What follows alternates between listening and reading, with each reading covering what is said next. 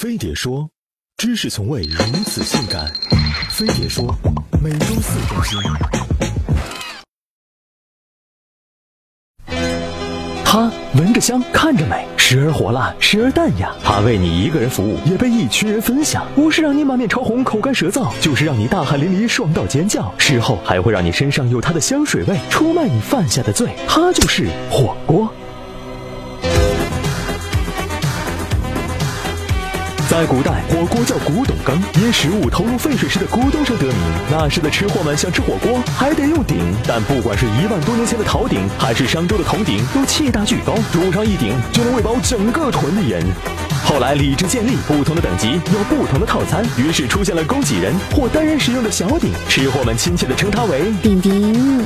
三国时期，魏文帝曹丕在鼎鼎中嵌入隔板，形成五个独立区域，取名五蜀府。每隔加不同的汤料，一锅能尝遍五种味道。到了南宋，煮火锅的单一技法被打破，有了涮，将肉切成薄片，烫熟了蘸酱吃。从此，下至黎民百姓，上至皇亲国戚，都酷爱涮火锅。乾隆爷作为其中的佼佼者，不光自己爱吃，还要推广大家一起吃。只要举办千叟宴，就会用一千五百多个涮肉火锅慰劳五千多位离休老职工。这估计是史上最权威的免费代言人了。清末民初，重庆长江一带的船家们流行用麻辣十足的汤煮下水，不但物美价廉，还驱寒，成了船家经典美食。后来经历滩上、淡上、滩上的发展，在民国十年，重庆有了第一家毛肚火锅店——白乐天。从此以重庆火锅、四川火锅、潮汕火锅为代表的南派餐锅，与涮肉火锅、肥牛火锅、肥羊火锅为主的北派三锅，带着一帮兄弟以长江为界，各自发展。现如今，南北两派三十多个分舵，品种不一，口味齐全。重庆火锅麻辣醇香，羊肉涮锅风味别致，菊花暖锅清新淡雅，海鲜火锅食而不腻，还有酸汤鱼火锅、串串火锅、白肉火锅、狗肉火锅、粥底火锅、菌锅火锅、三鲜火锅、巴式火锅、澳门斗楼一品锅等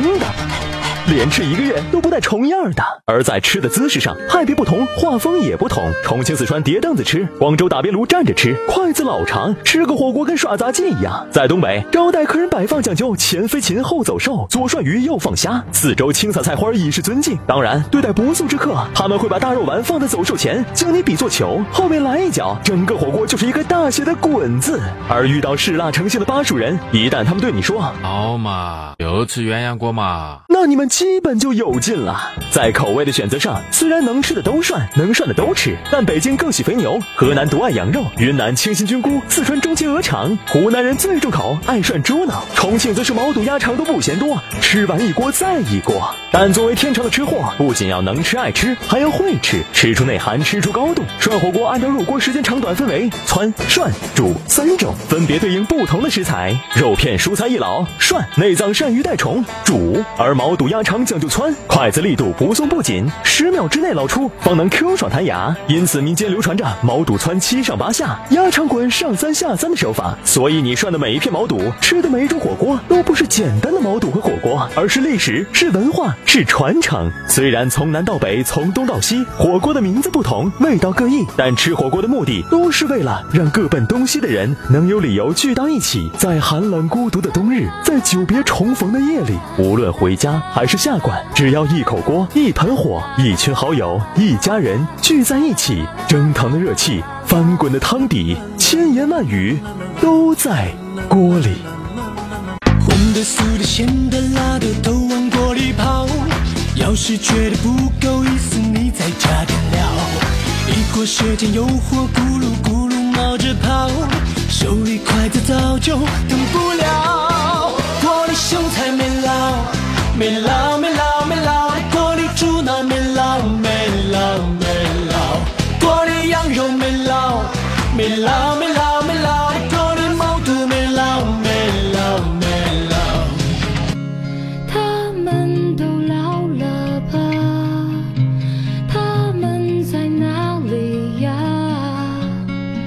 我们就这样买单回家吧。